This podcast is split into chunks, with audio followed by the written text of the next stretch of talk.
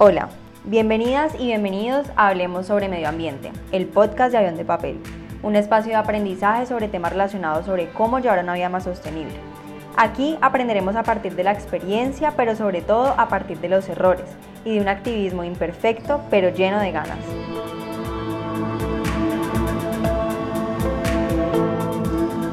Hola, bienvenidas y bienvenidos nuevamente a este espacio donde podemos charlar, donde nos podemos cuestionar, donde podemos estar de acuerdo y no estar de acuerdo, pero sobre todo donde hablamos muchísimo básicamente de nuestro papel en este planeta y cómo poder hacerlo mejor, cómo, cómo la huella que estamos dejando aquí, pues que sea una huella positiva y una huella para beneficio de todos los seres que, que lo habitamos, ¿cierto? Y entonces hoy precisamente quiero hablar eh, de, de ese espacio que habitamos, pero también de algunas de estas zonas dentro del espacio que habitamos, ¿no? Y es sobre todo del peligro de la zona de confort. Y es que realmente hasta este punto ya muchísimo se ha dicho de la zona de confort. Incluso existen muchísimas frases cliché como lo maravilloso ocurre fuera de nuestra zona de confort o en la zona de confort nada crece que muy seguramente esa hubiera sido una frase mía, pero en fin, me entienden. En esta ocasión yo quiero hablar de la zona de confort en la que no solamente nada crece, sino que termina siendo peligrosa. Peligrosa para nosotras y para nosotros, peligroso para el medio ambiente y peligrosa para el planeta en general. Y quise dividir esto en varios niveles de zona de confort y se los voy a explicar en detalladamente cada uno. Entonces, bueno, el primer nivel es como antes de cualquier cosa. Así lo voy a poner. Nivel 1, antes de cualquier. Ese nivel es el nivel cero,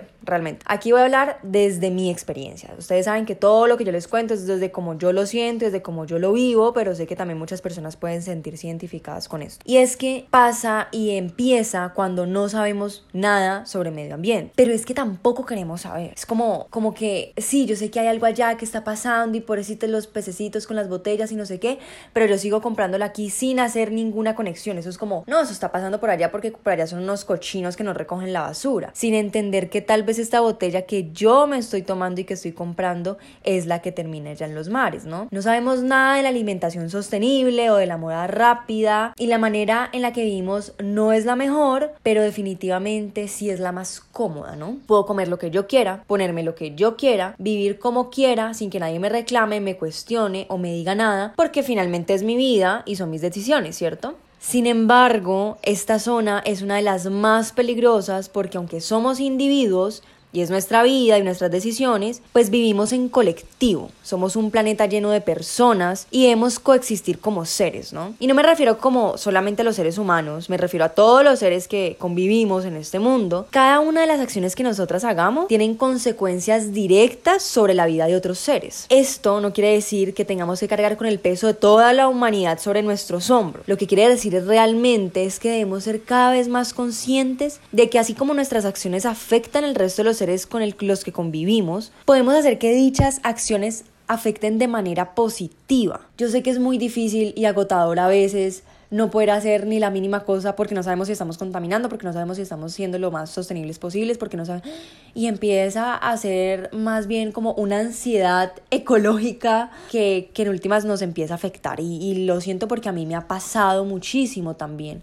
Y también siento un peso, no solamente por lo que yo me exijo, sino por lo que otras personas pueden esperar de mí. Porque yo haciendo todos estos espacios sobre medio ambiente y sobre muchas cosas, hago mi mayor esfuerzo, pero sé que cometo millones y millones de errores. Y por ejemplo, a veces lo he pensado, ¿saben? Como que aquí en a forma de confesión, eh, a veces salgo con mi mamá y mi mamá compra una botella eh, de agua o tal vez quiere ir a comprar ropa donde yo no compro, usar H&M y esto. Y justo salgo yo con los paquetes de ropa, ¿cierto? O le estoy sosteniendo la botella de agua o lo que sea y me da miedo que alguien me vea y no entienda el contexto de todo, sino que diga, bueno, esta vieja que habla tanto de medio ambiente, ¿qué hace con una botella plástica y qué hace con una bolsa de HM? ¿Sí? Entonces, eh, sé que lo estoy haciendo bien, pero igual existe esa ansiedad y esa presión a la perfección y al, y al, no cometer errores y a la coherencia, ¿no? Y yo lo entiendo, creo que si yo también siguiera una persona que habla sobre medio ambiente y luego la veo eh, haciendo todo lo contrario, también diría, bueno, ¿y, y qué? Qué coherencia hay aquí, ¿cierto? Pero es pensarnos y, creo que hasta este punto muchas de las personas que están aquí eh, han avanzado a este nivel, ¿cierto? De que estoy súper cómoda y puedo hacer lo que yo quiera pero vamos a ver qué más puedo hacer. Entonces empiezo a reciclar, empiezo a compostar, empiezo a, a buscar otras alternativas de ropa, empiezo a buscar otras alternativas de alimentarme y cosas así. Y este es el primer paso donde nos encontramos una pared gigante con el nivel 2 que es como cuando ya lo hemos decidido. Título del nivel 2 es cuando ya lo hemos decidido. Una vez que tenemos todas esas preguntas y cuestionamientos en nuestra cabeza y podemos tener ciertas conclusiones y reflexiones, pues sabemos que debemos tomar acción sobre algunas cosas. En ese momento vuelve a aparecer nuestra maravillosa zona de confort y es cuando decimos, pues voy a ayudar al planeta, pero desde donde yo pueda y desde donde yo quiera.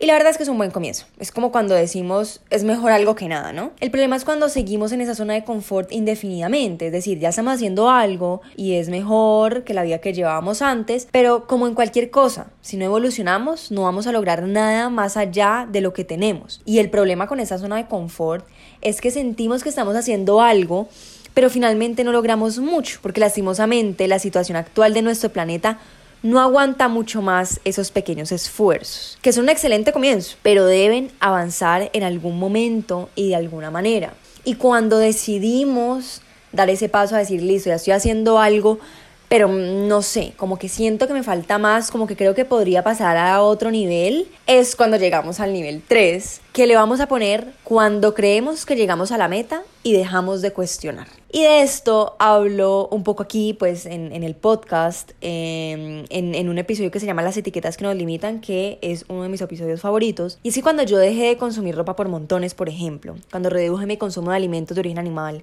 cuando pensé que había llegado ya a la meta, al origen, a la cúspide de las respuestas y de todas las soluciones, y allí yo ya no tenía más cuestionamientos ni más, ya, ya, yo, yo ya había resuelto todo en mi vida en cuanto a medio ambiente, en las otras cosas no. Entonces debía detenerme allí porque pues era el lugar correcto. Sin embargo, pienso que nunca debemos dejar de cuestionarnos nada, incluso las conclusiones y las reflexiones a las que hemos llegado. Recuerdo mucho que fui una vez al médico a decirle que quería volverme vegana y después de felicitarme me dijo, igual ten muchísimo cuidado porque siempre van a haber personas que distorsionen la información que tienen por beneficio de lo que creen. Esto me lo dijo también, en ese momento no lo entendí mucho, pero después cuando empecé como a entrar un poco más en el mundo vegano me di cuenta que hacían afirmaciones que mmm, tal vez no eran muy ciertas por el afán de que todo el mundo se volviera vegano y lo mismo pasa del otro lado, hay gente que es que la carne es buenísima para tu salud con el afán de que la gente consuma carne, ¿cierto? Entonces creo que en un mundo donde constantemente tenemos nuevas respuestas,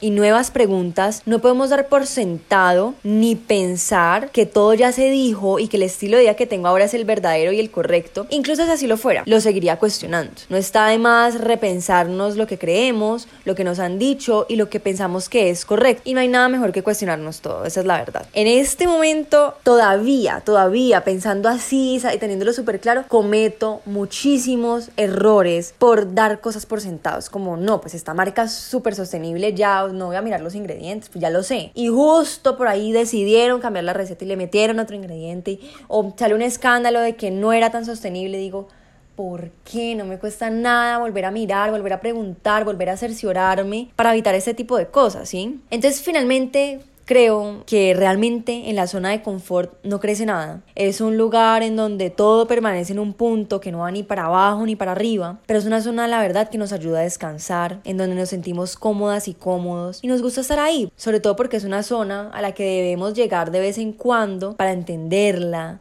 para conocerla y darnos cuenta de que de allí también tenemos que salir. Una zona de confort no es la peor cosa del mundo.